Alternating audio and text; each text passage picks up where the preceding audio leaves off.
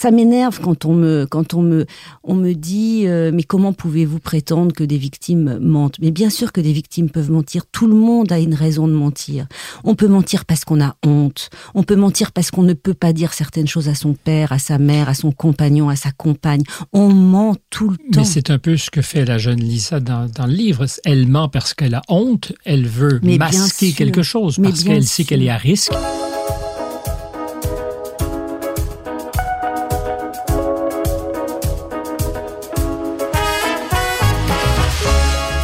Tous, bienvenue à un nouveau numéro de Contact avec Stéphane Bureau, encore une fois au microphone. Je suis très heureux, euh, honoré même, le mot ici est bien pesé, d'accueillir cette semaine une grande journaliste, Pascal Robert Diard, qui écrit depuis plus de 30 ans pour Le Monde, ce journal dont on disait une époque, je pense qu'il était le quotidien de référence.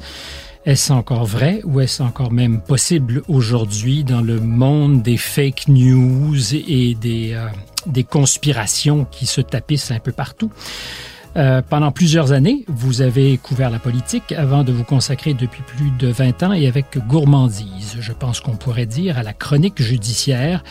Et dans ce petit monde, on dira volontiers que vous êtes la patronne, rien de moins, euh, Vice dans un portrait entretien, écrivait, et je cite, peu de journalistes peuvent se vanter de régner sur un domaine avec autant de légitimité que Pascal Robert Diard sur la chronique judiciaire. Elle semble avoir étendu son hégémonie sur le palais de justice sans rencontrer de résistance. On aurait dit que vous étiez une militaire qui avait voulu occuper le territoire. C'est peut-être pas ce qu'il sous-entendait. Euh, vous voyez certainement pas votre carrière comme une conquête. Non, certainement pas. Non, dit-elle. Vous pouvez continuer à causer, jeune homme. Et là, j'ai fait ce que Régis Debré reprochait euh, que nous étions, c'est-à-dire qu'un journaliste, selon lui, est quelqu'un qui lit les autres journalistes. Alors, c'est ce que je viens de faire. Euh, vous avez écrit plusieurs livres, mais un seul roman, La Petite Menteuse, roman que j'ai beaucoup apprécié, de la fiction, pour dire que dans le réel, dans la réalité, même après MeToo, ben, il y a des victimes qui, à l'occasion, mentent. Bonjour. Bonjour Stéphane Bureau. Est-ce que j'ai oublié quelque chose? Ah, Je ne crois pas, mais on, va, on, a du temps pour en parler, c'est ça? On a du temps, d'autant que ça fait longtemps qu'on cherche les circonstances pour se retrouver. Merci, je l'apprécie, c'est très, très gentil. Euh, est-ce qu'il fallait de la fiction, effectivement, pour aller en territoire miné? Parce que c'est un territoire miné que d'apporter de la nuance, surtout après euh, la déferlante MeToo, Peut-être fallait-il aussi être une femme pour faire ce que vous avez fait. Parce que dans la petite menteuse, que vous auriez pu appeler aussi la petite salope, c'est vos mots que j'emprunte ici, mais aussi la petite victime, il se trouve qu'on est en face d'une jeune fille à l'époque, femme au moment du roman, qui a menti et qui, par son mensonge, a envoyé un innocent en prison. C'est effectivement à toutes tes questions, j'ai envie de répondre euh, oui. Fallait-il être une femme euh, Je pense que c'est mieux. Je le pense aussi. Euh, fallait-il la fiction euh, Pas forcément, mais la fiction me permettait de, de, faire de cette jeune fille un personnage combatif. En fait, ce, ce, roman est inspiré, donc vous l'avez dit, je suis chroniqueur judiciaire, donc des histoires, j'en ai vu beaucoup. Effectivement, ça fait 21 ans cette année que je m'occupe de la chronique judiciaire pour le journal. Et euh, j'ai eu l'occasion de suivre euh, de, disons principalement une histoire et puis une autre qui est arrivée, dont on parlera peut-être après la publication du roman, qui était une espèce de mise en abîme, puisque elle était, c'était la réalité et c'était c'était presque c'était encore plus douloureux que ce que j'avais écrit en fiction mais euh, la fiction me permettait de de de donner à ce personnage de Lisa, Lisa c'est la jeune mhm. fille, euh, je voulais faire d'elle une combattante et non pas une fille euh, écrasée par le mensonge qu'elle avait pu proférer quand elle était adolescente. Même si ce mensonge la taraude, parce qu'au moment où on la retrouve et qu'elle vient voir une avocate, là aussi c'est pas gratuit qu'il s'agisse d'une avocate, elle est consciente de ce qu'elle a très lourdement fait payer à un innocent le prix de son mensonge. Elle est consciente de ça, mais pour moi, le sujet, n'est pas pas tant de savoir et l'objet du roman c'est pas tant de savoir pourquoi cette adolescente a menti parce que ça je l'explique enfin elle l'explique et, et on a mille raisons de mentir quand on a 15 ans. On en a mille euh, on ment parce que euh, parce qu'on ne supporte pas sa réputation de fille facile du collège. On ment parce qu'on a envie de retrouver dans le regard de son ami la considération qu'on a perdue. On ment parce que les garçons euh, vous serrent dans un dans un coin de couloir et vous demandent pas votre avis. On ment parce que on peut être souillé, complètement souillé par une réputation. Mais ce qui se passe dans, l'histoire de cette jeune fille, c'est que elle devient adulte. Et en devenant adulte, d'abord, elle a le droit de choisir elle-même un avocat et elle va choisir effectivement une avocate. Le premier avocat, c'était ses parents qui l'avaient choisi pour elle. Et elle a envie d'affronter ça. Elle a envie d'affronter non seulement ce qu'elle a fait, mais elle a aussi envie, et c'est pour ça qu'il fallait qu'elle soit forte, de renvoyer aux adultes un miroir, à savoir pourquoi m'avez-vous cru si facilement? Pour moi, le sujet, il est là. Alors, Mais parce qu'on nous a dit, ah, d'abord, pardon, c'est moi qui dois être pardonné si je vous ai interrompu. Mais on nous a dit beaucoup, on l'a entendu, c'est très vrai en Amérique, quand je parle de l'Amérique, je parle des États-Unis et du Canada, qu'il fallait croire toutes les victimes. Il se trouve que dans ma vie, euh, il y a une jeune femme qui est très chère à mes yeux, qui a fait ses études en travail social, et à qui on a un peu enseigné ça, c'est-à-dire que toutes les victimes disaient par définition la vérité. Alors, c'est un, un, grand sujet. Moi, je, si vous voulez, on, parlera peut-être aussi de l'expérience de chroniqueur judiciaire. C'est pas rien. C'est pas rien, 20 ans de chronique judiciaire. Dans une vie, c'est pas rien. Euh, vous n'êtes plus la même femme parce que vous avez vu et entendu? Bien sûr. C'est-à-dire que j'ai vu euh, au fil du temps toutes mes, mes certitudes s'effondrer. Euh, j'ai éprouvé des émotions que je n'aurais jamais imaginé éprouver. J'ai aimé des personnages que je n'aurais jamais pensé pouvoir aimer. Qu'on ne veut pas vouloir aimer. Voilà, j'en ai détesté d'autres que je pensais pouvoir aimer a priori. Mmh. Et donc, si vous voulez, euh, la chronique judiciaire est quelque chose de très particulier. Elle vous oblige à, à, à la complexité. Elle vous oblige à la singularité elle vous oblige à regarder les trajectoires individuelles.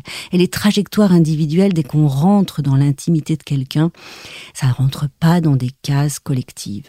Donc, pour moi, la généralité, aucune victime ne ment, ça n'a pas de sens. Ben, comme toutes les généralités, ça n'a aucun sens. Le réel et la vie sont plus complexes. Quand vous vous coltinez la, complexité des êtres, comme euh, je, oui, je, me le coltine au sens, je suis pas neutre dans ce métier. Je, bon, d'ailleurs, je, vous avez vu mon émotion, mais parce que c'est quelque chose de très très fort chez moi. Je, je, je ça m'énerve quand on me quand on me on me dit euh, mais comment pouvez-vous prétendre que des victimes mentent? Mais bien sûr que des victimes peuvent mentir. Tout le monde a une raison de mentir. On peut mentir parce qu'on a honte. On peut mentir parce qu'on ne peut pas dire certaines choses à son père, à sa mère, à son compagnon, à sa compagne. On ment tout le temps. Mais c'est un peu ce que fait la jeune Lisa dans, dans le livre. Elle ment parce qu'elle a honte. Elle veut masquer quelque chose parce qu'elle sait qu'elle est à risque qu'une vidéo tournée sournoisement par deux jeunes hommes qui sont pas très très élégants, alors qu'il y a une relation sexuelle entre elle et ses garçons, euh, cette vidéo la terrorise et elle décide de court-circuiter tout le processus, en fait de mettre en échec tout le monde en inventant par un gros mensonge qui est au départ un petit mensonge. Parce que ce mensonge-là, on a une, il faut se mettre dans la peau d'une jeune fille, dans un petit collège, dans une petite ville. On est dans une petite ville de province en France, dans un petit collège sans, sans aspérité, sans difficulté particulière. Et quand vous êtes à 15 ans, une fille qui a des seins, une fille qui a des seins. Qui ressemble à une femme. Vous savez ce que c'est qu'une fille qui a des seins quand on est au collège? On en a tous une en mémoire. Moi, je m'en souviens des filles qui avaient des gros seins au collège. Je, me souviens très très bien du regard des garçons sur elles. Je raconte même une anecdote qui est qui est en fait personnelle. Je raconte à un moment donné dans le dans le roman que euh, l'avocate euh, Alice se souvient d'une scène où elle vient avec une de ses amies qui a 15 ans chez, chez elle. Elle, invite cette amie euh, chez ses parents. Et elle voit le regard de son père sur les seins de son ami. Et cette image se fixe, se fixe en elle parce que c'est la première fois qu'elle voit son père avoir un regard d'homme sur une fille qui a le même âge qu'elle. Tu désires. Voilà. Donc Lisa, si on veut rentrer dans les grandes catégories victime, pas victime, salope, pas salope, Lisa est d'abord la victime du regard auquel ses seins la signent. Vous avez dit, je pense, c'est pas innocent, que c'était emprunté à votre propre vie, cette anecdote. Cette anecdote-là, oui. Donc, elle vous a marqué, vous avez le souvenir de ce moment. Très précis, très précis. Est-ce qu'il y a quelque chose comme le male gaze, le regard masculin qui aujourd'hui, euh, très certainement, je reviens à l'Amérique, aux États-Unis comme au Canada, peut être coupable Mais il est coupable dans, ce, dans cette histoire-là. Il est coupable. Elle est regardée comme, je pense, le sont les adolescentes qui ont un corps, qui ont des formes, à un âge où on n'aspire qu'à une seule chose, c'est à se cacher, c'est à se dissimuler. Mm. Et elle a un corps qui attire le regard des hommes et des, et des garçons, des garçons du collège, mais aussi celui des hommes.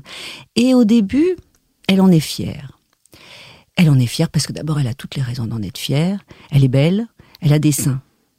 Et puis ça la distingue effectivement au début. Et puis après, tout d'un coup, cette distinction devient une charge pour elle, devient un poids parce qu'en en fait, elle est, elle est réduite à ça. Elle est réduite à ça. Et donc, le moment, quand je corrigeais tout à l'heure ce que vous disiez, je disais un petit mensonge, parce que là encore, on est dans la vie, et là encore, je, je, je, je voudrais vous, je voudrais évoquer l'expérience qui est la mienne de ce que j'ai euh, pas vécu, enfin de ce que j'ai j'ai chroniqué en tout cas, donc je l'ai vécu en tout cas dans les prétoires. Je l'ai vécu par personne interposée. Je suis frappée par le nombre de, de moments dans la vie où, pour se sortir d'une situation immédiate, on profère un petit mmh. mensonge. Mmh. Parce que l'urgence, l'urgence, c'est de n'être absolument pas ce jour-là, à cet endroit-là. Et ça entraîne un autre mensonge. Quand Lisa dit qu'elle a été abusée par un homme et que cet homme était adulte, elle le dit à sa meilleure amie sous la couette pendant la nuit, parce que sa meilleure amie lui demande si c'est vrai ce qu'on raconte sur elle au collège.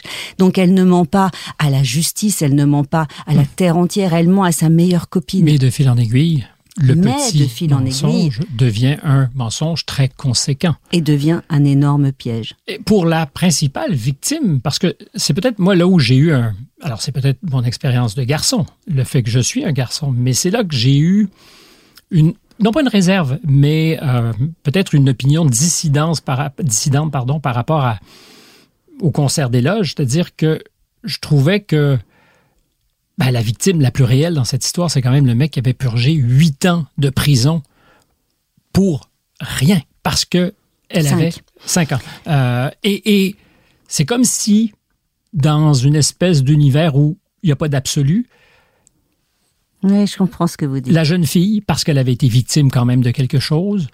Il fallait qu'un homme paye quelque part pour ça. Mais un prix très élevé, 50 prisons. Non, mais bien sûr, vous avez raison. Bien sûr, vous avez raison. C'est vrai que... Euh, comment vous dire? Marc Hollange, le l'homme qui a été condamné et l'homme qui est victime de ce mensonge a été euh, donc condamné. Tout est allé très vite. Il a proclamé son innocence.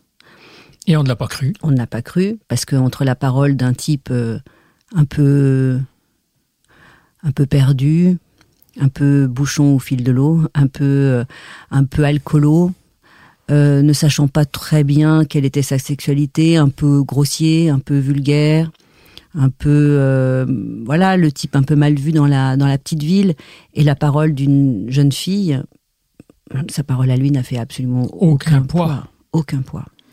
Alors oui, vous avez raison. Marco, l'ange, dans le roman, je pense qu'il est, c'est un peu l'ombre. Alors, il y a deux choses. La première, c'est que euh, mon sujet, c'était, c'était, c'était Lisa et c'était l'avocate. Ça, c'est vrai. C'est, voilà. La deuxième, c'est que pour moi, euh, Marco Lange est un individu, mais c'est peut-être, euh, c'est là aussi où je, je, je mesure que euh, écrire un roman, c'est vraiment franchir un cap euh, considérable quand on est journaliste. Et donc, il je, y a des choses que, que je, ne suis pas parvenue à faire. Et je veux dire, je, je, je le sais, et je, je continuerai parce que j'ai découvert une liberté folle. Mais il y a des, y a des, il y a des étapes. Bon, et est-ce que j'entends un regret dans oui, bien sûr, mais on n'est jamais content de ce qu'on a écrit. que vous avez brossé du personnage? Non, je, je, vais vous expliquer pourquoi je, je ne l'ai pas approfondi. C'est parce que pour moi, il était remplaçable. Mais c'est, c'est peut-être mon erreur, parce que dans la fiction, un personnage ne doit pas être remplaçable. Pour moi, Marc Hollange aurait pu être... Pas plus que dans la réalité, euh, il y a autre chose que des histoires uniques qui ne sont pas généralisables. C'est-à-dire que son histoire à lui, n'est, de son point de vue subjectif, ne peut pas être l'histoire d'un mec qu'on peut remplacer. Je veux dire, oui, vous avez totalement raison. Mais, mais pour moi, Marc Hollange était le coupable idéal. Euh, voilà, au sens où... Comme il y a une victime idéale. Oui. Donc, euh, donc effectivement, je me suis, j'ai sans doute pas assez travaillé son, son portrait parce que parce qu'il était finalement, euh, je, je, le vois ce personnage, et je, je, je les ai vus ces, ces hommes. Alice dit, l'avocate dit, elle les appelle les hommes Kleenex. Et les hommes Kleenex, c'est quelque chose que j'ai beaucoup, beaucoup vu dans les prétoires. Et je m'aperçois que je garde l'idée du Kleenex, mais que j'ai perdu les visages des hommes. Ces hommes-là, ce sont des hommes qui, euh, qui, naissent et grandissent d'abord dans des familles qui sont euh, décomposées. Donc, euh, il leur manque déjà au départ un foyer au sens, au sens vraiment quelque chose qui vous consolide. À l'école, très vite, ils sont en échec scolaire. Donc cette espèce de deuxième pelure d'oignon qui, qui, va vous, qui va vous consolider, elle est fragile. Euh, leur vie affective, quand ils entrent dans leur, euh, leur grande adolescence, leur jeunesse, est, est, en général assez catastrophique. Les femmes passent ou les hommes passent, enfin bon. Mais on parle des incels aux États-Unis, les, les, célibataires involontaires. voilà. Et puis, et puis ils entrent dans le monde du travail et ils sont intérimaires. C'est-à-dire que ce dernier lieu de, sécurité, ce lieu qui peut vous donner une existence, une dignité, une considération, une reconnaissance, une famille, une famille, un, un, savoir, quelque chose qui, qui, qui, fait que vous êtes, vous savez qui vous êtes, le métier que vous faites, etc. Ce sont des gens qui sont intérimaires. Et si vous saviez le nombre de fois où on entend euh, je n'ai pas connu mon père, ou euh, voilà, mon père est parti quand, etc. J'ai redoublé mon CP. Euh, j'ai quitté l'école à 16 ans, ou à 15 ans, à 16 ans. je ne suis pas mariée, ou j'ai divorcé, ou etc. Et profession intérimaire. Voilà. C'est, pour moi, Marco, c'était, Marco Lange, c'est ça. C'est, ce personnage-là. C'est ces personnages Kleenex, c'est des personnages qui, qui glissent, qui, qui, qui, mais qui fait 5 ans de prison sur la foi d'un mensonge. Vous avez parlé d'émotion tout à l'heure. Euh, nous, les journalistes, on n'aime pas tellement admettre qu'on peut en avoir. Mm. Or, je crois que c'est impossible de, de, les réprimer et ça serait peut-être une très mauvaise idée. Comment gère-t-on ces émotions quand on fait de la chronique judiciaire? Parce qu'évidemment, il risque d'y en, avoir des émotions. Alors écoutez, c'est un sujet euh, en fait assez préoccupant, paradoxalement pour moi, parce que j'ai l'impression que plus ça va et moins ça va. C'est-à-dire C'est-à-dire que euh, j'ai, euh, je me suis pendant des années, je, je, je pouvais sortir particulièrement éprouvé d'un procès, mais euh, bon, ça passait. Après, bon, j'ai eu quelques expériences qui, ont, qui, qui ne passaient pas. Et puis, euh, alors c'est un autre sujet, mais je veux dire, il se trouve que, mais je pense que je sais pas, mon expérience n'est pas n'est pas du tout unique. Euh, vous savez qu'on a eu le procès des les procès des attentats oui. euh, de 2015 euh, en France, et donc moi j'ai d'abord suivi le procès des attentats de janvier, c'est-à-dire la tuerie de Charlie Hebdo et de l'hypercachère, puis celui, euh, je l'ai moins suivi, mais enfin j'en ai quand même suivi cinq mois. Boulevard et Bataclan. Procès du Bataclan. Et euh, j'ai senti, euh, après Charlie, et pendant, enfin, pendant le procès des attentats de janvier, que j'étais, comment vous dire, que j'atteignais un, un, seuil euh, maximum, c'est-à-dire que je m'apercevais que D'abord parce que la violence des images était très très très forte, euh, qu'on a été confronté à des images que j'aurais vraiment voulu pour, euh, j'aurais vraiment voulu ne pas voir, et que euh, j'avais l'impression, j'avais cette, j'ai cette expression, je peux pas dire mieux, ça ne descend plus. Voilà, ça ne descend plus. C'est pour ça que euh, tout à l'heure, euh, effectivement, euh, j'ai eu un moment d'émotion et j'en aurai sans doute d'autres parce que je m'aperçois que maintenant l'émotion ne descend plus.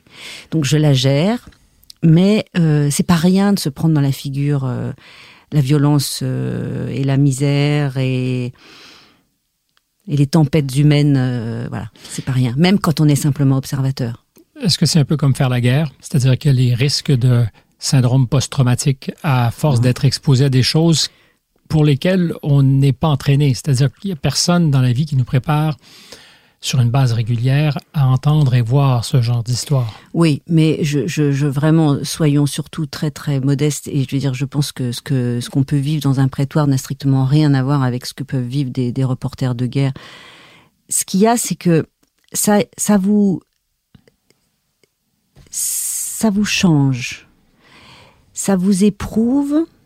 Euh, en profondeur. Je pense que c'est pas, si vous voulez, c'est pas. Bon, j'ai cité ces, images de, de, de, il se trouve que c'est des images de Charlie. Ça, c'est vraiment des images. Voilà, ça c'est ça c'est une image très très forte que j'aurais encore une fois préféré ne pas voir. Mais c'est pas ça. Euh, ça c'est un peu exceptionnel. La plupart du temps, c'est que vous vous voyez la la, la, la souffrance. Euh, la souffrance des êtres. Euh, même quand ce sont des accusés des pires crimes. Je veux dire, euh, d'abord parce que vous voyez la souffrance qu'ils ont infligée, vous voyez la leur. On se prend des fois de sympathie pour ceux qui sont manifestement coupables. Bien sûr. Euh, et ma question n'était pas coupable non plus, c'est-à-dire que je ne voudrais pas que vous disiez je, non, loin bien sans sûr, Bien ah. sûr, mais bien sûr, bien sûr, parce que encore heureux d'ailleurs. Heureusement. Enfin, je veux dire, sinon, vous ne faites pas. Comme il est heureux que des avocats acceptent de les défendre. Évidemment. Mais. Euh, non, vous êtes consciente en disant ça, d'ailleurs, je m'excuse de vous interrompre parce que je, je pense, dans, dans, dans, cette conversation, il y a des gens qui nous entendront, qui nous écouteront plutôt et qui diront Mais non, euh, il y a certains crimes pour lesquels euh, il ne devrait pas y avoir le droit d'être défendu. Euh, mm. Et on en veut aux avocats. Et d'ailleurs, dans le procès mm. du Bataclan, il y a des avocats qui euh, ont été montrés du doigt parce qu'ils étaient sûr. comme complices de l'horreur. Or, la seule réponse à l'horreur, c'est une, une, justice équitable. Bien sûr, non, mais je veux dire, ça, c'est pour moi, enfin, pour moi, mais je, je comprends très, très bien. Je, je, les connais, ces réserves, je les connais, je, comme, euh, comme tout, en fait, je connais énormément d'avocats. Je crois qu'il n'y a pas un avocat pénaliste à qui on n'a pas posé cette question. Comment pouvez-vous les défendre? Comment pouvez-vous défendre un violeur? Comment pouvez-vous défendre un tueur d'enfants? Comment pouvez-vous défendre un tueur de, de, de, de, de voilà mais parce qu'il le faut. Parce qu'il le faut. Voilà, la question se pose pas. C'est, euh, mais c'est ça qui est intéressant. Enfin, moi, je je suis à la fois euh, très euh, euh bon, je, après 20 ans, je me dis que je voudrais surtout ne jamais avoir affaire à la justice, euh, clairement. Euh, mais pourquoi Parce que je peux comprendre que c'est complexe, que c'est un broyeur, que c'est euh, un processus qui nous met à nu. Parce que quelle que soit sa place, euh, que ce soit la place de partie civile, moi j'emploie je, je, je, le terme partie civile et j'y tiens. Euh, partie civile chez nous, ce sont les plaignants. Hein, mmh. Voilà. Les, donc plaignant d'ailleurs, c'est un, c'est plus facile à comprendre euh, parce que euh, le droit dit que l'on est victime seulement quand la personne que l'on a que l'on a accusée a été reconnue coupable.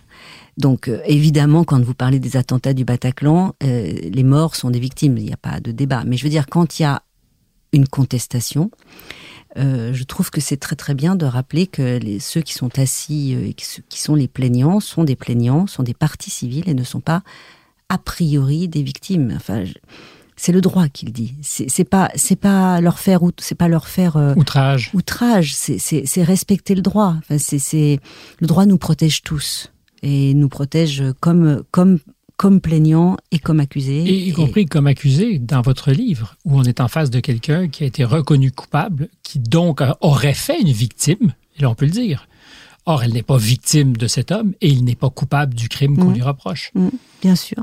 Mais là, on est vraiment dans l'histoire d'un- d'un- d'une erreur judiciaire.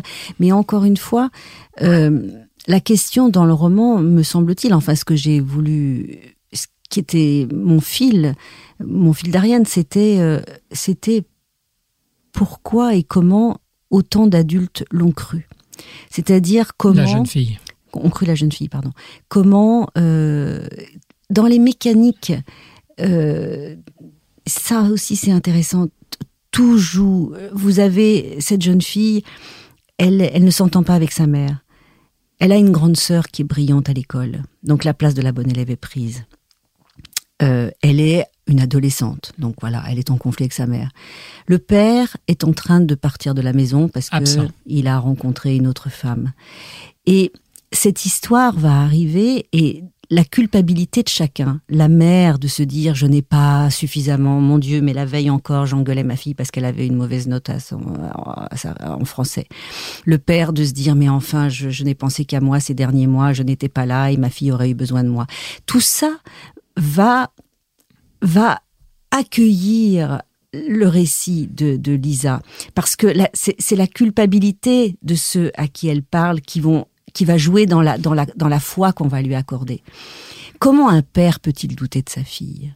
Et il le dit d'ailleurs cette question, il se pose cette question. Il dit j'ai eu des doutes à un moment donné.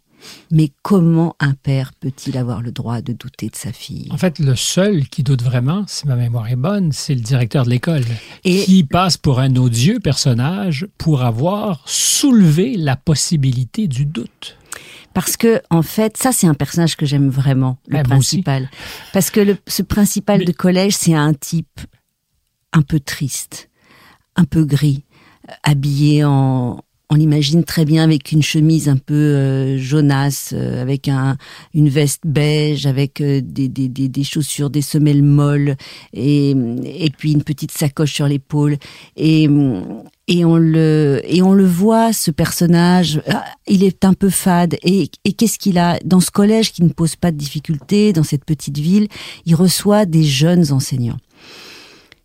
Et ces jeunes enseignants sont tout feu tout flamme. Et ces jeunes enseignants ils sont ils sont dans l'idée qu'ils doivent être à l'écoute de chacun des élèves, qu'ils doivent, ils doivent, euh, ils sont là comme des espèces de, de, de vigies. Euh, on, on, on, leur a martelé qu'il fallait qu'ils aident à la détection des soucis, des inquiétudes, qu'il fallait qu'ils soient vraiment présents dans le quotidien de, ce- de ces élèves. Quitte à sécréter des histoires, Quitte, évidemment, à projeter leurs propres, leurs propres craintes sur leurs élèves et à ne pas avoir le recul.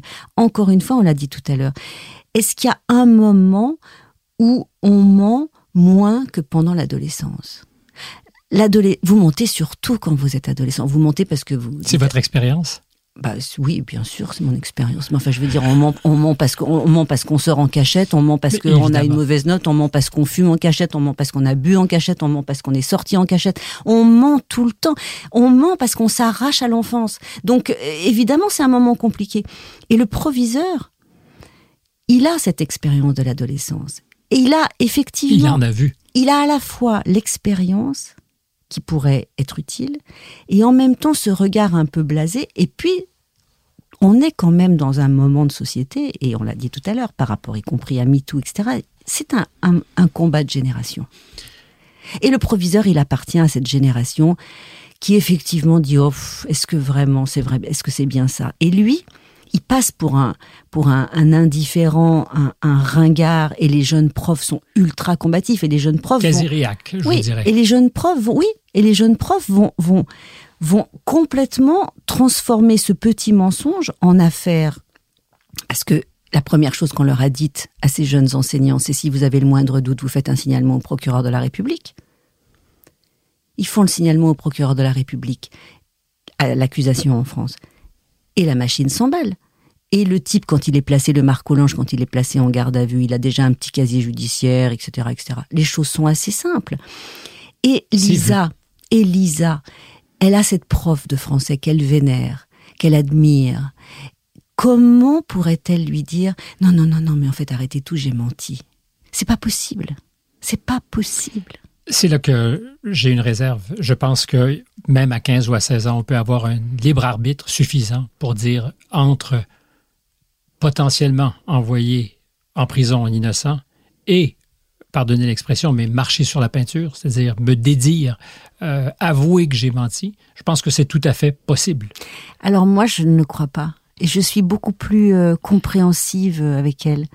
Je pense que dans ce moment, encore une fois, j'y reviens de l'adolescence, euh, d'indéfinition. D'indéfinition. On est entre, on est entre l'enfance et l'âge adulte. On est entre la petite fille et la femme. On, on s'arrache, on est, les corps le disent. Je veux dire, j'écris à un moment donné ces visages de Braque et de Picasso avec leur sourire bagué, avec ce sentiment. Vous savez, quand on est, moi j'ai trois fils, donc je, je, je les ai vus ces moments-là.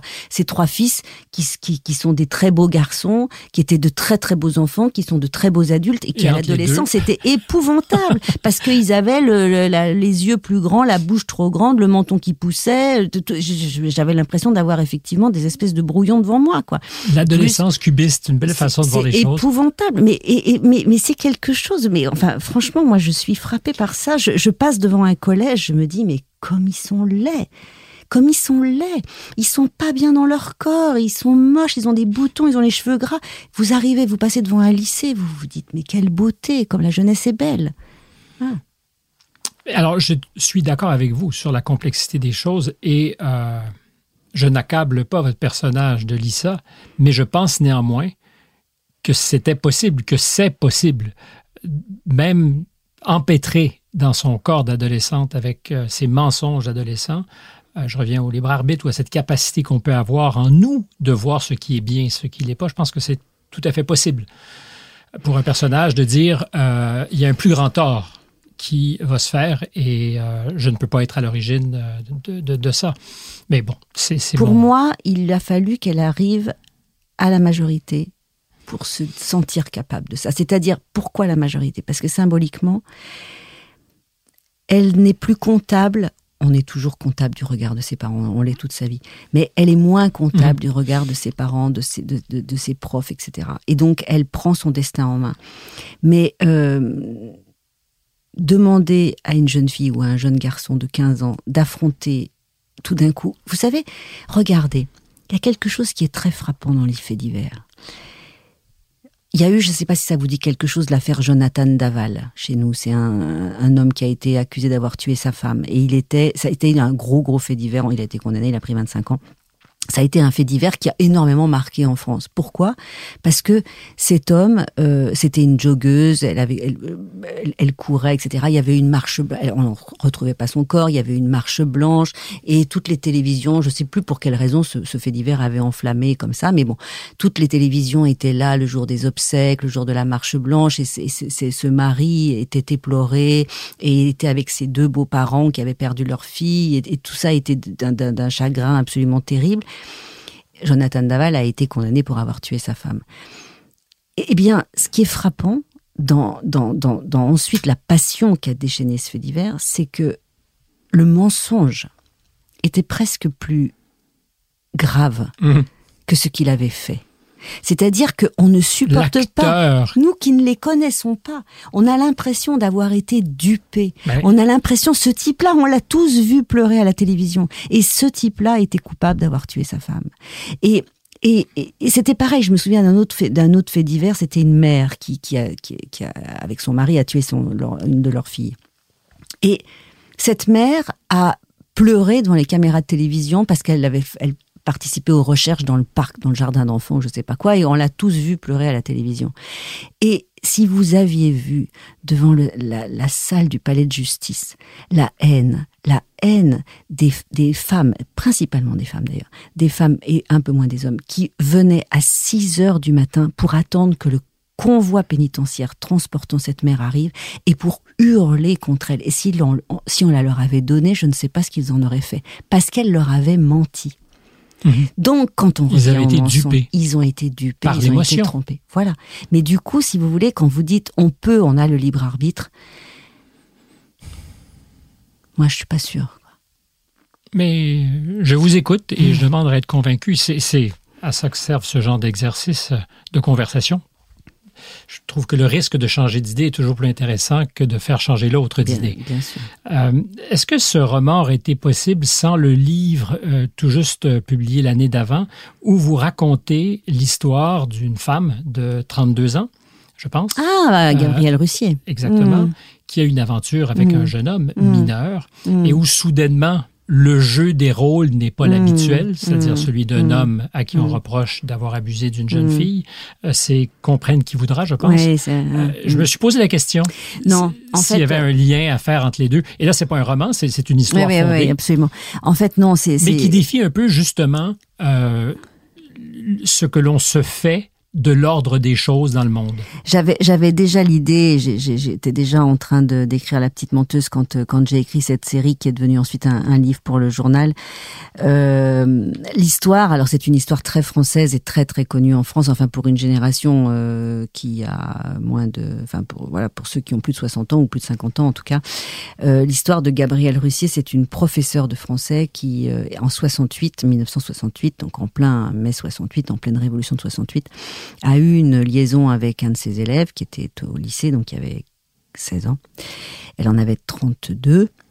Et euh, on est vraiment dans, dans, dans, l'explosion de, de, de, 68, dans la, la libération des, des de, dans, ce moment de, de, bourgeonnement et de voilà et de, de tout d'un coup on a l'impression qu'on va soulever un énorme couvercle de fonte qui pèse sur la société française. Et cette femme euh, qui était divorcée qui élevait euh, seule ses deux enfants qui était agrégée de lettres qui était une passionnée de littérature qui voulait enseigner différemment qui voulait voilà tout bousculer euh, prend d'une certaine manière mai 68 au pied de la lettre, c'est-à-dire que euh, c'était tout est maintenant possible. Voilà, il n'y a, pas de c'était quel était le slogan euh, sur les interdits. Jouir, jouir sans entrave, etc. Il est interdit d'interdire. Elle prend ça au pied de la lettre. Ce qui était intéressant dans cette affaire, c'est que le garçon en question est le fils d'un université, d'un couple d'universitaires, euh, tous deux enseignants à la faculté. Ça se passe, l'histoire se passe à Marseille. Tous deux enseignants à la faculté d'Aix-en-Provence tous deux étant des, des, des, des vraiment des piliers de, de, de la gauche de l'époque, de, de, ils étaient au Parti communiste, plutôt tendance euh, PCI, Parti communiste italien, c'est-à-dire un peu plus ouvert. Mais donc vraiment la, la gauche militante qui, qui qui portaient mai 68, qui encourageaient les élèves à manifester, etc. Et qui, quand leur propre fils euh, tout d'un coup tombe amoureux d'une femme de 32 ans, péril euh, en la demeure, péril en la demeure, euh, il y a du désordre dans la dans la dans la famille et porte plainte contre elle. Et cette et l'interdiction d'interdire soudainement quand elle interpelle à la première personne voilà. est fâcheuse. Et cette femme va être poursuivie, elle va être incarcérée pendant plusieurs mois et elle va être jugée et condamnée à une peine relativement euh, clémente pour l'époque parce que euh, elle est condamnée à une peine d'un an avec sursis et comme un nouveau président de la République vient d'être élu, c'est Georges Pompidou en 69, on sait que toutes les peines euh, inférieures à un an vont être amnistiées. À l'époque, après les élections présidentielles, en France, il y avait des amnisties. Ça, c'est terminé maintenant, mais il y avait des amnisties. Donc, elle était condamnée à une peine amnistiable, c'est-à-dire qu'elle allait pouvoir continuer son, son, métier. Sauf que le parquet, l'accusation fait appel. Et que Gabriel Russier va se suicider avant le procès en appel. Et que euh, ça a été un, drame en France incroyable. L'annonce du suicide de cette femme a été quelque chose d'effroyable. Il y a eu un, un film qui a tout, que beaucoup, toute une génération de gens ont vu, qui était un film avec euh, euh film Mourir d'aimer, euh, qui incarne, qui racontait cette mhm. histoire. Et, et, oui, j'avais envie de raconter ça parce que euh, parce que je trouvais intéressant ce renversement des rôles. C'était une femme là. Ça tord le coup au stéréotype. Voilà. J'aime bien en fait ça. Mais c'est pas simple parce qu'on aime. S'il y a des stéréotypes, c'est parce qu'on aime bien l'idée que le monde pourrait être moins complexe qu'il ne l'est vraiment et de plus en plus, enfin de plus en plus, euh, je, je sais pas, je sais pas si c'est de plus en plus vrai. Disons que, disons que les réseaux sociaux, que la rapidité de l'information, que la rapidité des, des, dénonciations, que la rapidité des accusations. C'est euh, trop vite. Bien sûr. Bah, C'est-à-dire que on le voit bien. Je veux dire les. Euh, il faut la nuance et la nuance n'est pas n'est pas n'est pas très vendeuse, la complexité n'est pas très vendeuse. Et donc, oui, moi, je, je, trouve que l'expérience simplement des, des, palais de justice, c'est c'est vraiment un endroit où on apprend à, à ne pas savoir. Et à accepter le doute. Hmm. Peut-être faudrait-il que nous allions tous en stage quelques jours au palais de justice hmm. pour être moins tentés par la justice vindicative ou l'idée d'avoir une opinion trop tôt. Oui, et surtout euh, par une autre idée qui est même encore plus intéressante parce que c'est pas mal d'avoir l'opinion, euh, c'est pas mal d'arriver quelque part avec des a priori. C'est même intéressant. Vous en avez quand vous arrivez ah, à un bah, procès Bien sûr. Mais bien quand vous débarquez jour 1 d'un procès Bien sûr, j'ai des a priori. Mais je veux dire, encore heureux. D'abord parce que la, le, le, je dirais la procédure judiciaire fait que un type, je dis un type parce que quand même dans 95% des cas ce sont des hommes, dans le box des accusés, il a une tête de coupable. Hein. Si je vous mets demain dans un box des accusés, je peux vous assurer que vous aurez une tête de coupable. Et là, j'ai une tête de coupable aujourd'hui? Non, mais moi, pareil. Donc, je veux dire... On, adopte les traits du coupable? Mais la, la, la, la, procédure judiciaire qui fait qu'un homme ou, un, enfin, un homme ou une femme est renvoyé devant un tribunal, c'est qu'on a considéré, un juge a considéré qu'il y avait suffisamment de charges pour le renvoyer devant la cour, devant, devant, devant, des, devant une devant une instance de jugement. Et il y a un effet morphologique. Donc, si vous voulez, la, la, la, justice, elle est, elle est d'abord à charge. Même si le juge d'instruction est instruit à charge et à décharge. Enfin, à l'arrivée, considérons qu'il existe charge suffisante pour renvoyer, etc. Donc, donc évidemment, la, la, la, la balance, elle est boum, elle est complètement déséquilibrée. Et ce que je trouve moi merveilleux, c'est pas de je, au contraire, moi j'aime bien arriver avec des a priori. Je, pense a priori que ce type-là est un salaud. Je pense a priori que ce, celui-là. Vous vous permettez comme journaliste Ah, pas de l'écrire. Non, non, mais de le penser, oui. Évidemment. Mais, mais bien sûr. mais vous m'assurez Non, mais de l'écrire, non, parce que je pense que la matière est tellement inflammable que, que le, le L'exigence première, c'est justement le choix des mots. Et vous vous êtes prise en flagrant délit d'avoir totalement tort sur toute la ligne. Mais bien sûr, mais j'adore ça. Je, je, trouve ça très intéressant de changer d'avis. C'est pour ça que j'aime bien arriver avec un avis. Je, je trouve pour, pour en changer. Mais oui, parce que parce que en fait, vous vivez cette expérience du contradictoire. Le contradictoire, pareil, le contradictoire, si vous voulez, où s'exerce aujourd'hui le le, le débat public contradictoire et régi par des règles très solides. Nulle part. Nulle part, sauf dans une salle d'audience. Parce que on a d'abord la parole est d'abord au juge, et puis après la parole est au plaignant ou à l'avocat des plaignants, et puis après la parole est à l'accusation, et toujours à la fin la parole est à la défense. Et vous faites ça, alors ça se voit pas, ça se voit pas dans le micro, mais je veux dire vous balancez d'un côté à l'autre, et ça veut pas dire que vous êtes vous êtes comme ça euh, une feuille qui, qui, qui, et que le plus le, le plus beau parleur va emporter votre conviction. C'est pas du tout ça. C'est simplement que vous voyez vous vous voyez évoluer et qu'à un moment donné la boussole marque le nord. Mais il y a une oscillation de la vérité, c'est-à-dire qu'elle n'arrive pas comme une droite ligne. Et cette boussole qui marque le nord, c'est ce qui va faire chez les juges et chez les jurés, ce qui va constituer leur intime conviction. Parce qu'on on, a basculé d'un côté, de l'autre, et puis à un moment donné, pouf, ça s'est consolidé comme ça, ça s'est ça, ça, ça arrêté. Mais le mouvement d'oscillation, dans une expérience, enfin moi personnellement, professionnellement, j'adore un métier qui me qui m'oblige à, à, à, à voir que je me suis trompée. Alors, puisque vous dites le dernier endroit peut-être dans notre monde où il y a un véritable débat qui puisse se faire pour tenter de trouver la vérité, c'est dans l'enceinte du tribunal. Que faites-vous de ce qui est aujourd'hui monnaie courante, la, justice populaire, c'est-à-dire les verdicts qui sont rendus euh, sur les réseaux sociaux, sur la place publique, dans les journaux, euh, où des gens sont jugés annuler est aujourd'hui l'expression, mais ce n'est pas que symbolique. Des fois, on perd son boulot. Alors, on peut être coupable. J'imagine qu'il y a plein de salauds coupables hmm. qui, sans avoir été traînés devant les tribunaux, méritent peut-être ce qui leur arrive. Mais inversement, il y a aussi, et on l'a vu, des gens qui ont été injustement montrés du doigt. Mm. Alors, que faire de cette justice populaire que plusieurs réclament en disant, de toute façon, la justice criminelle traditionnelle n'est pas capable de nous entendre? Bah écoutez, chacun à sa place. Moi, je ne peux. La seule chose que je peux faire, c'est être pour les lecteurs le témoin du débat contradictoire et de la complexité des êtres. C'est-à-dire que, au fond, je, je, je ne peux rien faire d'autre que de leur dire attendez, attendez, venez voir par là, lisez ça. C'est un peu plus compliqué. Et si je fais bien mon boulot, si ils ne me lâchent pas la main, si au début ils prennent quand ils entrent dans le papier, ils vont jusqu'au bout du papier, et que je les ai pas, je leur ai pas forcé la main, que je, leur ai, montré ces oscillations. Mon travail, c'est de, c'est de rendre compte de ça, c'est-à-dire de et, la justice est publique en France, mais on ne le sait pas.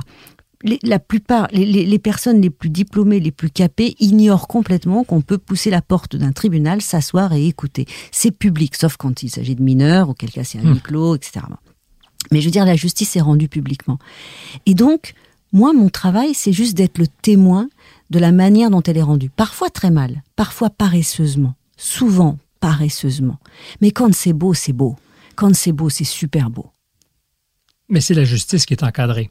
La justice populaire, celle qui s'exerce donc sur la place publique euh, et qui s'est substituée par moment à Bien sûr, mais on le voit, on le voit, on le voit, si vous voulez. Mais c'est heureux, selon vous. Est-ce que c'est Ah mais non, mais on le voit dans les commentaires, c'est-à-dire que, le- enfin, moi je le vois bien dans les commentaires, euh, dans les commentaires sous les sous les comptes rendus. euh, c'est vertigineux parce que des fois vous vous dites mais mais non mais c'est pas possible, ce commentaire n'a pas pu être écrit après avoir lu le papier. C'est mais en fait, voilà, vous, vous vous luttez à la petite cuillère contre un océan de tempête, donc euh, et d'a priori et de et de colère. C'est un pays en colère. On est dans un pays en colère, clairement. Euh, je ne sais pas si vous aimeriez la question, mais s'il fallait qu'un de vos trois fils soit, entendons-nous, injustement accusé, mais néanmoins accusé, pris Mm. à partie sur la Mm. place publique. Sur la Euh, place publique ou sur la place judiciaire Euh, D'où la question. Mm. Est-ce que votre souhait, ça serait que la justice euh, s'en charge et qu'il puisse faire la démonstration de son innocence, ou de faire le dos rond sans jamais faire face à la justice, en se disant de toute façon un jour on oubliera, ce n'est qu'un mauvais, moment à passer. Alors c'est un peu plus compliqué que ça parce que s'il est accusé euh, de quelque chose de sérieux, a priori la justice s'en mêle. Donc on- c'est pas a un choix. Euh, Non, mais ça- La première chose que je vais vous répondre, c'est d'abord je voudrais qu'aucun de mes fils n'ait affaire à, à- à faire face à ce genre de situation. Je, encore une fois, je, si je fais ce métier, c'est parce que j'y crois. Je continue d'y croire. Euh, J'y crois totalement aussi, soyons là-dessus. Voilà, euh, moi je diapason. continue d'y croire malgré malgré des, des- des- j'ai vu des décisions, enfin j'ai trouvé des décisions euh, injustes ou des audiences paresseuses. Je pense que c'est pour moi c'est le mot le plus juste en fait sur ces audiences qui- dont vous vous dites ça aurait pu être tellement mieux, on aurait pu aller tellement plus loin. Mais après, que vous soyez accusé ou que vous soyez plaignant, la justice c'est violent y compris quand vous êtes plaignant, c'est quand on est accusé, on peut on peut admettre que la justice soit violente à votre égard au sens où euh, voilà, on va on va fouiller votre vie, on va vous confronter, on va vous faire vivre des choses difficiles. Quand vous êtes plaignant, c'est un peu plus compliqué, mais il faut aussi frotter tout ça au doute. Il faut que le doute soit là. Quand vous posiez tout à l'heure la question, vous croire, oui, vous croire. Quand on est les amis, quand on est les parents, quand on est, on doit croire. Euh, Mais pas les juges. Les juges, ils doivent pas croire a priori. Les juges, ils sont là pour. euh, Ah, vous avez même dit, euh, ce que j'ai noté la citation, euh, qu'il fallait absolument admettre qu'on remette la parole en question quand on est juge. Mais bien sûr. Bah, si, si on fait, enfin, je veux dire, le, le principe même du juge, c'est c'est de c'est c'est de douter, parce que si le juge ne doute plus, Qui va douter? à qui va douter? Mais ça nous ramène à une des premières questions. Euh, Faut-il toujours croire les victimes? Non, Et il faut. culturellement, il y a quand même quelque chose en ce moment dans l'époque qui fait qu'il est odieux de douter de la parole de la victime. C'est-à-dire que moi, je, si vous voulez, excluons tout de suite un sujet qui n'est pas intéressant. Il existe dans l'humanité, il existe. Excluons tout de suite un sujet qui serait celui d'un ou d'une affabulatrice ou d'un affabulateur, Mhm. d'une mythomane ou d'un mythomane. Malisa, c'est évidemment pas une mythomane et c'est pas une affabulatrice, c'est pas quelqu'un qui a envie de se payer un type, c'est pas quelqu'un qui a envie de se rendre intéressante en inventant une histoire. Il y en a. On l'a vu.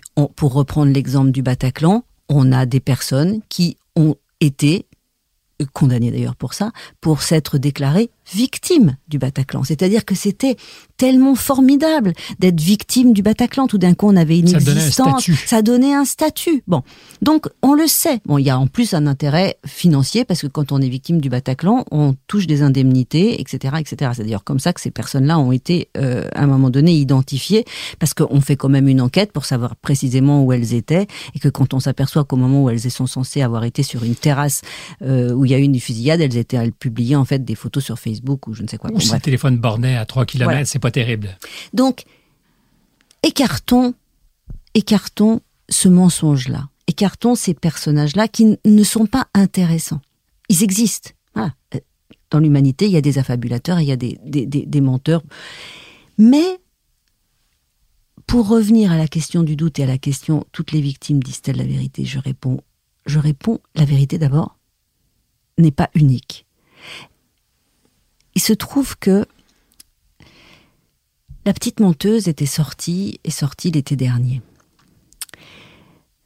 En septembre, euh, octobre, je suis appelée par un avocat que je connais bien et qui me dit, qui avait lu le livre. En plus, je l'avais sollicité pour pour un truc de plaidoirie, bref. Et il me dit, j'ai un, une histoire euh, de vraie menteuse. J'ai une histoire pour vous. Et je suis allée, euh, il me raconte l'histoire et je suis allée rencontrer euh, son client. Et là, alors ça, j'aurais jamais osé l'écrire parce que là, le garçon, donc il a 37 ans aujourd'hui, et euh, il venait d'apprendre que la jeune fille qu'il avait accusée quand il en avait 17, elle, elle en avait 15 ou 16, euh, avait déclaré avoir menti. Lui, il s'appelle Farid. Moi, j'ai pas osé écrire Farid dans mon livre. Je, je me suis dit si j'avais si j'avais eu un personnage, si mon personnage, mon Marc Hollange, s'était appelé Farid, Mhm. on m'aurait dit mais qu'est-ce que c'est que cette caricature? Bon, sauf que quand vous vous appelez Farid, que vous avez 17 ans, que vous êtes d'une famille ouvrier, que votre frère est en prison parce qu'il a déjà fait des trucs, que euh, que la jeune fille qui vous accuse est la fille de des plus gros industriels de- du coin. Euh, qu'elle a deux frères qui font des études supérieures, euh, que tout ça est un monde parfait, et que la jeune fille dit Farid m'a violée. Qui croit-on? Les apparences sont accablantes. Donc Farid est parti en prison, à 17 ans. Farid a passé un an en prison, pendant un an entre 17 et 18 ans. Dans une vie d'homme, c'est pas rien. Et puis il a été jugé. Et là, la cour d'assises des mineurs à l'époque, puisqu'il était mineur au moment des faits, rend une décision complètement, si vous regardez bien dans le détail, monstrueuse. Elle le condamne, elle le reconnaît coupable de viol. Elle le condamne à 5 ans, dont 4 avec sursis. C'est-à-dire que elle couvre sa détention provisoire, la période pendant laquelle il a été incarcéré. Pourquoi? Parce que si il avait été condamné à moins de prison ferme, il fallait l'indemniser. Donc elle couvre la détention. Elle met donc 4 ans avec sursis. Si un garçon de 17 ans est coupable de viol, il y en avait deux, sur une jeune fille de 15 ans, en France on condamne pas à 5 ans. Et c'est surtout pas avec sursis, Hmm. même à 17 ans. Donc, Donc- Anguille sous roche. Donc ça veut dire que les juges se sont dit bon, c'est quand même pas très très solide comme dossier, donc on va lui mettre un an ferme, comme ça il retourne pas en prison, il va sans doute pas faire appel, et puis voilà, et puis voilà, et puis bon, on a, on s'est donné bonne conscience. Bon, et donc Farid effectivement, euh, il- a toujours dit qu'il était innocent. Son avocat lui dit, qui était un avocat commis d'office, lui dit, oh bah vous savez Farid, euh, faut peut-être mieux pas faire appel, hein, c'est dangereux. Donc Farid ne fait pas appel. Il retourne pas en prison. Victime de son avocat. Euh, vous hésitez, vous ne... Non, je veux dire par là, un avocat qui était. Encore une fois, c'est la justice ordinaire, ça. Là, on est vraiment Mhm. dans. Voilà. Bon, et, et Farid, et, et 17 ans se passent. euh, pour Farid, mais un peu moins pour la jeune fille. Et la jeune fille écrit une première fois à un procureur de la République pour dire j'ai menti. La lettre, elle explique ce qui se passe, elle explique pourquoi elle a menti. Elle dit en fait, j'ai désigné un coupable, j'ai bien été violée, mais j'ai pas désigné le bon coupable. Le bon coupable, c'est mon frère. Et je pouvais pas le dire dans ma famille. Sa lettre, pendant un an, on ne lui répond pas. D'accord? La justice ne veut pas la voir. Qu'est-ce que c'est que ce truc? Elle réécrit. Un an passe. Elle réécrit. Et cette fois, quand même, il y a un procureur de la République qui se dit il faudrait quand même regarder ça de près. Et l'année dernière, Farid a été. Il y a donc, en France, il y a un système, quand vous avez été condamné définitivement, il y a ce qui s'appelle une cour de révision qui est saisie, c'est-à-dire que c'est une, c'est une, procédure, une procédure très longue, très rare, un peu moins rare aujourd'hui qu'elle ne l'a été, mais quand même assez rare, où on considère qu'il y a suffisamment d'éléments nouveaux pour que on rouvre le dossier. Et donc cette jeune femme a été entendue, euh, elle a expliqué, elle avait beaucoup d'éléments précis puisqu'elle en avait parlé à ses parents plus tard, elle en avait parlé à son frère, elle avait des tas d'échanges de, textos, de, voilà, le frère avait reconnu euh, partiellement les faits, etc., etc. Donc à ce moment-là, la cour dit j'ai suffisamment d'éléments nouveaux pour ouvrir, et donc Farid a été euh, appelé devant la cour de révision et la cour de révision a annulé sa condamnation. Donc, j'ai fait ce grand développement, c'est peut-être trop long, pardonnez-moi, mais... C'est-à-dire que non, parce que je vous ai vu devenir très émotive quand vous décriviez, enfin, la conclusion de l'affaire, comme j'espère que vous serez toujours capable d'émotion quand vous serez à suivre un procès, parce que si on se blinde et qu'on devient euh, totalement insensible à ah ces choses-là... il faut surtout pas. Mm. Euh, ben, il n'y a plus de raison de couvrir la justice. Mais, mais c'était surtout pour répondre à votre question sur les, les, victimes peuvent-elles mentir. Cette jeune femme a menti, mais pas. Elle a menti, comment vous dire? Pas sur le viol. Elle, a, elle, elle est violée, elle est victime. Elle a vécu un inceste. Sauf que, à 14 ans, à 15 ans, elle n'a pas pu désigner le vrai coupable. Donc elle en a désigné un autre. C'est monstrueux, peut-être. Mais je veux dire, elle a, c'est pas un mensonge. C'est pour ça que je vous dis hmm. que euh, le doute, évidemment, doit exister parce que ça ne veut pas dire que la personne ment sur ce qu'elle a subi. Ça veut parfois dire, et je crois que c'est relativement pas fréquent, mais que ça arrive, que la personne que l'on désigne n'est pas forcément la bonne. J'ai dit en introduction que vous aviez d'abord couvert le monde politique avant de vous intéresser à la justice. Il se trouve que ces deux mondes se croisent souvent au tribunal. Oui. euh, ben, c'est pas un hasard. Personnage surdimensionné, procès surdimensionné. J'ai eu cette conversation avec euh, M. Dampoli, l'auteur du mmh, Mage du mmh, Kremlin, mmh. qui s'est intéressé justement à, à, la montée dans la vie politique des juges en Italie après les opérations main propre. Les juges sont devenus des personnages exemplaires. M. Sarkozy, qui a été condamné, hum. et qui dit euh, attention. Il n'y a, aucune condamnation définitive pour l'instant. Euh, reconnu coupable. Euh, Absolument. Il a fait appel. et il est en appel. Il y aura au tribunal de cassation, je pense. En cassation. Il est en appel et en cassation. Donc, M. Sarkozy dit attention, la justice n'est peut-être pas aveugle comme on le croit. Les magistrats ont des opinions politiques qui peuvent teinter la joute. Et plus encore, là-dessus, je le citerai peut-être, euh, c'est l'idée que chaque citoyen peut se faire de la justice qui est ici en cause. Est-ce qu'on en est là? Est-ce que, par-delà l'affaire Sarkozy... Hmm. Bah, le problème, c'est qui dit ça? Euh, Nicolas Sarkozy, et, je veux dire, a, a, créé, a, a exprimé a exprimé publiquement, comme président de la République, son mépris pour les magistrats. Les petits pois. Les petits pois. pour les non-initiés, parce qu'ils disaient qu'ils sont tous pareils, c'est ça? Et si vous voulez, euh, ce, moment-là marque une rupture. Euh, je pense que à l'époque, Nicolas Sarkozy a exprimé euh, tout haut quelque chose que tout, enfin en tout cas une grande, grande partie des, des, des, des dirigeants politiques pensent. Parce que parce que c'est comme ça. Parce que, la justice n'est pas aveugle Parce que parce que les, politiques n'aiment pas les juges, qui le leur rendent bien d'ailleurs. Mais que il a franchi, il a, il a, il a, il a touché un tabou. Aucun président est garant de l'indépendance de la justice. Mhm. Qu'un président de la République s'en prenne comme ça à des juges en les qualifiant de petits pois, alors qu'il est le président de la République. C'est-à-dire qu'il dit à tous les justiciables quelque chose qui n'est pas acceptable.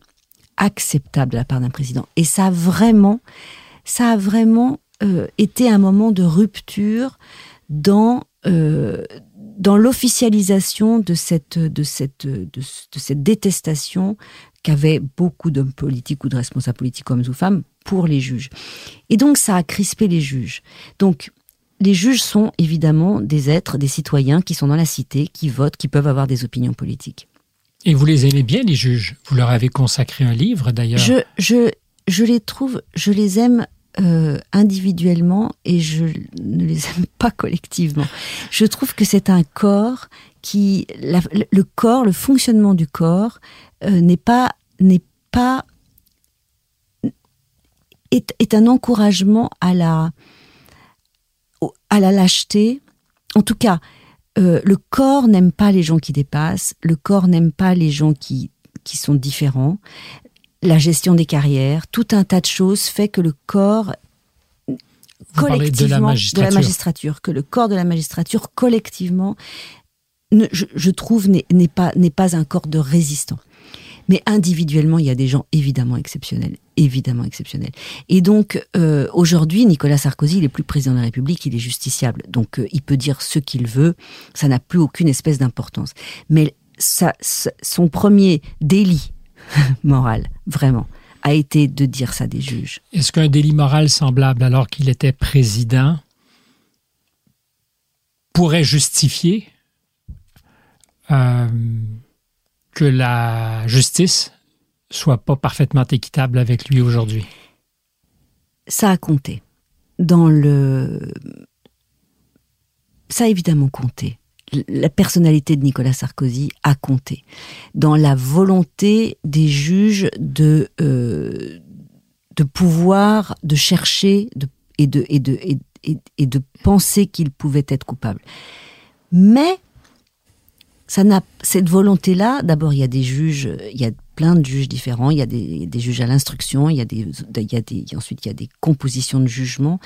Et donc, si vous voulez, euh, la détestation n'aurait jamais fait un dossier euh, d'accusation. Voilà. La détestation n'aurait jamais suffi à motiver des charges suffisantes pour le renvoyer devant un tribunal. La détestation n'aurait pas suffi à le faire condamner. Euh, moi, j'ai assisté à tous les procès Sarkozy, donc je, je, mhm. C'est pour ça que je vous pose la question. Donc, euh, euh, je, je, trouve que pour certains, il y a un débat. Pour moi, il y a un, sur certains dossiers, il y a il y a des débats, mais qui sont qui sont des débats qui lui échappent d'une certaine manière, qui, qui sont par exemple la question des, des écoutes de la ligne de son avocat, qui est une question de liberté publique euh, qui me paraît intéressante. Enfin, je trouve que là, on a. C'est troublant. On a autorisé, à mon avis, trop, et je suis pas sûr qu'on va pas se faire condamner devant la CEDH, euh, que la France ne se fera pas condamner par. Pour ceux qui n'auraient pas compris ou qui n'auraient pas suivi le détail, donc c'est les communications entre M. Sarkozy et son avocat, sur une ligne dédiée qui, était une ligne euh, une ligne qu'ils avaient parce qu'ils se savaient sur écoute. Enfin Nicolas Sarkozy se savait sur écoute et donc il communiquait avec son avocat sur une ligne dédiée.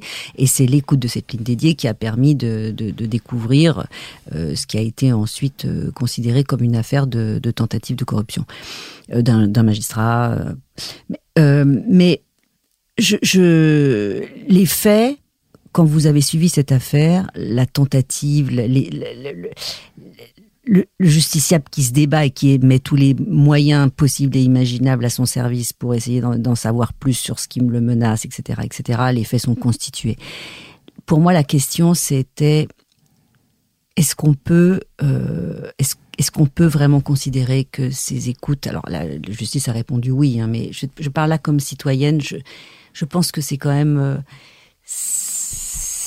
je suis pas sûre que, que, encore une fois, la Cour européenne des droits de l'homme ne va pas, ne va pas avoir un, regard différent de nous sur ces écoutes téléphoniques. Et dire que c'était? Et dire qu'il n'aurait pas fallu, euh, qu'on pouvait pas écouter comme ça une ligne dont on savait qu'elle était dédiée à, aux conversations entre un justiciable et son avocat. Et pourquoi je partage la même opinion, selon vous? J'ai l'impression qu'une frontière a été quand même franchie. C'est-à-dire que, oui, c'est c'est très difficile parce qu'on voit très bien que tout se mêle. On voit très bien que euh, un homme de pouvoir, il, a des moyens de se battre et de se défendre, évidemment mhm. supérieurs aux autres. Colossaux. Euh, il a, euh, d'abord, il est intelligent. Il a des avocats très intelligents et très performants. Il connaît beaucoup les choses et, et et donc, on comprend très bien aussi l'envie des juges de, de, de, de, le, de le coincer, de le coincer. C'est normal. Enfin, je veux dire, c'est pas. Je pense pas dire. Je, je, crois j'ai l'impression d'enfoncer des portes ouvertes en disant ça. C'est normal. La question que je me pose toujours dans de pareilles circonstances, et ça m'amènera, si vous êtes prête à me suivre, à parler de ce qui se passe un peu aux États-Unis, c'est-à-dire que quand on a un personnage qu'on a envie d'écrouer, d'épingler. Comme Trump. Par exemple, est-ce qu'on doit accepter de pervertir la bonne marche de la justice ou des fois d'instrumentaliser les choses? Le mot, le mot perversion, je peux pas l'entendre. Je pense que je ne dis pas que je ne dis pas que c'est. Non, non, je veux dire, oui, voilà. C'est-à-dire qu'on on se dit ah ben cette fois-ci le précédent est pas très très grave parce que de toute façon nous travaillons à un plus grand bien. Disons que disons que euh, le plus beau la plus belle chose que devrait pouvoir offrir une démocratie, c'est justement de, et, des juges dans une démocratie, c'est justement d'accepter que euh, ben non, non, euh, là c'est peut-être qu'on est là, là il faut pas aller trop loin. Et, et ok, il va nous échapper. Et, et, et peut-être que si on avait écouté plus longtemps, on l'aurait eu. Mais peut-être accepter que voilà, c'est c'est ça. Mais, Parce que cette transgression, elle fait jurisprudence, c'est-à-dire que... Ça n'est pas aujourd'hui juridiquement, ça n'est pas une transgression. Hmm. Ces écoutes ont été validées à toutes les étapes de la procédure jusqu'à la Cour de cassation, qui est la plus haute juridiction en France. Donc ces écoutes ont été validées. Donc euh, ça n'est pas une transgression. Il y a aucune hmm. juridiquement, il n'y a aucune transgression. Moralement, politiquement, il me semble que ça pose une difficulté. L'intérêt d'un principe, c'est qu'il vaut pour tout, le, monde. Sinon, il n'est pas un principe. Donc, effectivement, euh, je pense que cette, cette question-là, cette question des écoutes, euh, va sans doute avoir une suite. Et là-dessus, euh, moi, personnellement, je, je, je, je ne serais pas du tout étonné ni offusqué, au contraire, que la Cour européenne nous dise non, là, vous êtes allé trop loin. Effectivement, le mot transgresser n'était pas approprié parce qu'effectivement, à toutes les étapes, il a été validé.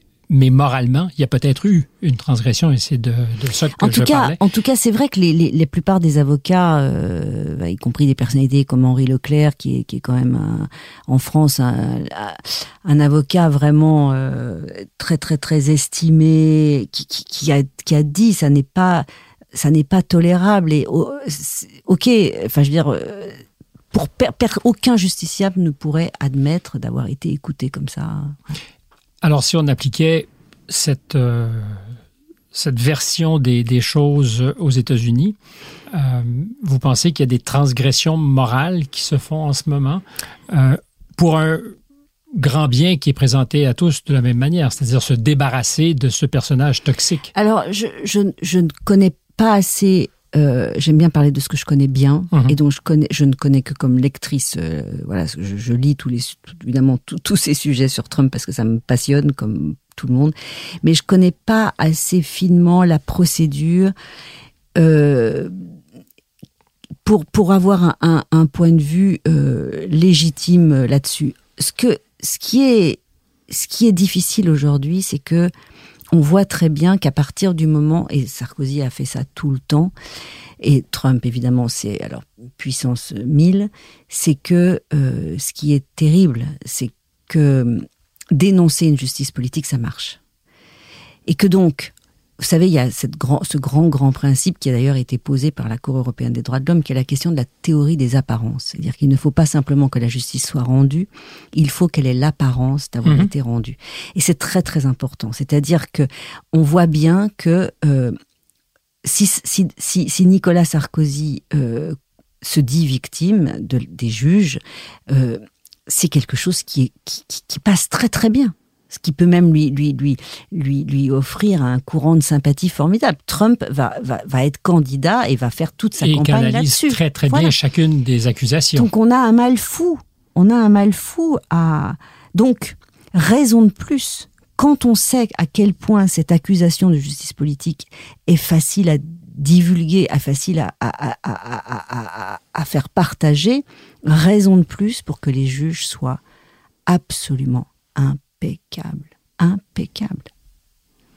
Je termine là-dessus parce que ça me tarabuse depuis le début de l'entretien. On a parlé de vos trois fils, de ce que vous avez ah. vécu en cours, de ce que les tribunaux vous ont changé. Mm vous pensez que vous avez été, vous, une mère différente compte tenu de tout ce que vous avez vu aux assises et qui probablement, sans rendre indulgente, fait que vous acceptez probablement davantage que d'autres que la vérité se cache dans les interstices. J'aurais bien voulu, mais je, ne crois pas, parce que je pense que euh, quand vous êtes une, mère, euh, euh, vous, réagissez professionnellement. J'aurais réagi bien mieux que je réagis bien mieux professionnellement que je réagis comme mère. Comme mère, je suis une mère très ordinaire qui a ses coups de colère et ses et ses exigences euh, et son amour pour ses fils. Mais euh, je pense que je suis beaucoup plus beaucoup plus ouverte professionnellement que voilà, c'est comme ça. Mais en revanche, je sais, parce que ça, il me le raconte, que... C'est donc dire que vous voyez un contraste dans votre capacité empathique à l'endroit des, ben, des inconnus oui. Euh, que vous n'avez pas à l'endroit de vos enfants. Ben oui, bien sûr. En revanche, j'ai je, je, fait des erreurs, euh, j'ai commis des erreurs, mais vous savez, c'est comme les avocats qui, euh, qui quand ils quand ils rentrent chez eux, racontent des histoires euh, parce qu'ils viennent de, ils sortent de leur procès. Et, de fait, moi, j'ai le souvenir comme ça d'avoir d'être un jour rentré d'un procès qui m'avait beaucoup marqué, où j'avais trouvé que l'accusé était une femme extrêmement intéressante et cette femme avait tué sa fille. Et sa fille avait six ans, et je raconte ça à table devant mon fils qui avait six ans. Et je parle de cette femme euh, et je fais pas attention en fait à lui. Et je, je, parle de cette femme et je dis j'aimerais bien la revoir euh, elle est, vraiment intéressante etc enfin bon bref je, je parle avec passion de ce procès là où il s'était passé quelque chose de très très beau. Il y avait une espèce de, de, de moment de grâce en fait à ce procès de la part de tout le monde de la part de la cour euh, des jurés du, de l'avocat général enfin il y avait eu vraiment un moment de grâce et, euh, et j'ai mon petit garçon, mon petit, qui avait le même âge que cette gamine tuée, qui me dit Mais comment peux-tu dire ça, maman? Elle a tué sa fille. Et je me suis dit Mais mon Dieu, oui, mais bien sûr. Qu'est-ce que je raconte à la maison? Je raconte ce que j'ai vécu plus tôt dans la mm. journée. et on peut être euh, ambidextre, on peut bah être fait de, de mm. deux choses. Mm, ouais. Mais je, je ouais, je c'est une chance quand même d'avoir un métier qui, euh, qui, émeut. Euh, je, m'aperçois que euh, je mets plus, j'ai plus de mal. il y a des tas de moments aujourd'hui où je m'ennuie. Je me dis oh là là, mais qu'est-ce que je suis venu faire à ce procès? Ça n'a aucun intérêt j'en ai trop vu, c'est, C'est vous qui choisissez toujours Oui, l'actualité qui choisit pour moi beaucoup, mais enfin, à l'intérieur de l'actualité, je choisis. c'est sûr que j'appartiens à un journal qui, euh, qui est un grand journal. Il n'est peut-être plus qualifié de journal de référence, mais ça reste le meilleur quotidien national. Et j'ai très très fier d'y travailler et hum, qui nous laisse de la place, qui nous laisse de la liberté qui nous fait confiance. Et, euh, et donc quand je, quand il y a ce que j'aime particulièrement, c'est évidemment trouver un petit procès euh, euh, qui n'a pas été repéré par les autres, ça j'adore. Et donc je me dis, il y, a, il y, a, quelque chose là, il y a un petit truc, il y a quelque chose qui va être bien raconté. Et soudainement la flamme revient. Et la flamme revient, voilà. Et je me dis, mais oh, quand je pense que je suis payée pour faire ça.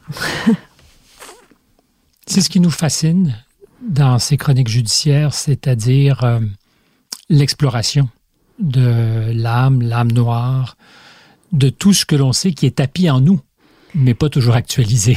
Oui, mais aussi, euh, encore une fois, moi je pense que si j'ai si pu faire ça et je continue à le faire euh, depuis si longtemps, c'est que que dans ces moments-là, il y a aussi des moments de fou rire.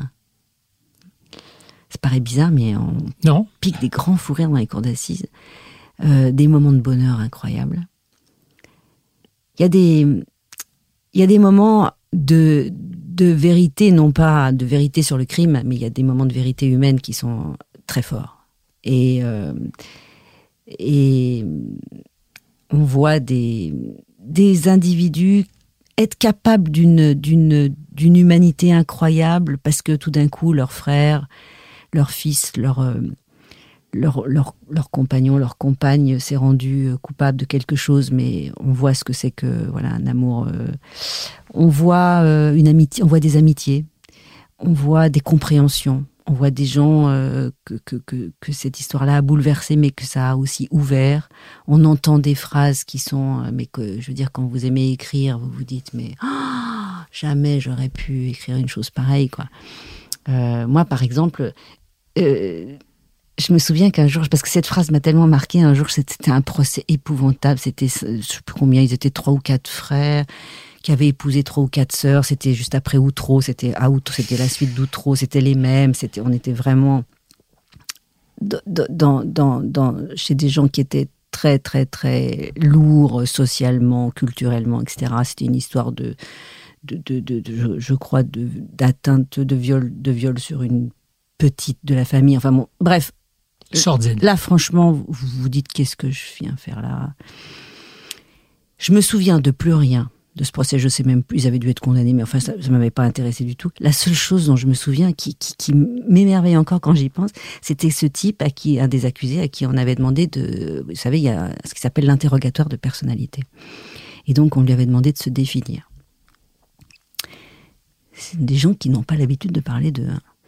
Et il avait dit Oh ben moi, je suis gentil, j'ai bon appétit et je tombe vite amoureux. Et cette phrase, voilà, c'est ça, c'est vraiment c'est les petites pépites. Ça. Vous entendez ça, vous vous dites bon ben voilà, ça a éclairé ma journée quoi. Mais nécessairement, je suis gentil, j'ai bon appétit, et je, tombe, vite, amoureux. Ben, je pense que c'est le moment idéal pour clore la conversation. Est-ce qu'il y a autre chose qu'on aurait dû dire? Est-ce qu'il y a quelque chose On pourrait continuer pendant des heures. Il ne faut pas me lancer, moi, mais c'est bon. Je pense que là, c'est bien. Mais ce fut passionnant de mon point de vue. Merci. En tout cas, c'était très agréable pour moi. Très content de m'être accroché parce qu'on s'était loupé au printemps. Puis on arrête parce qu'il fait très, très, très chaud à Paris aujourd'hui. On est en canicule et on le ressent même dans notre petit studio. Oh, on est pas mal ici quand même. C'est mieux, c'est mieux. C'est bien, c'est bien. Pascal Robert Diard, à bientôt, j'espère. Merci beaucoup. Avec nous, on avait Adrien Beccaria qui faisait l'enregistrement, Jeanne Croteau fera le montage, réalisation de l'épisode, Marianne Grenon à la recherche, Stéphane Bureau avec vous. Je vous rappelle, s'il vous plaît, vos commentaires, euh, vos abonnements font la différence pour nous signaler sur les plateformes. À très bientôt.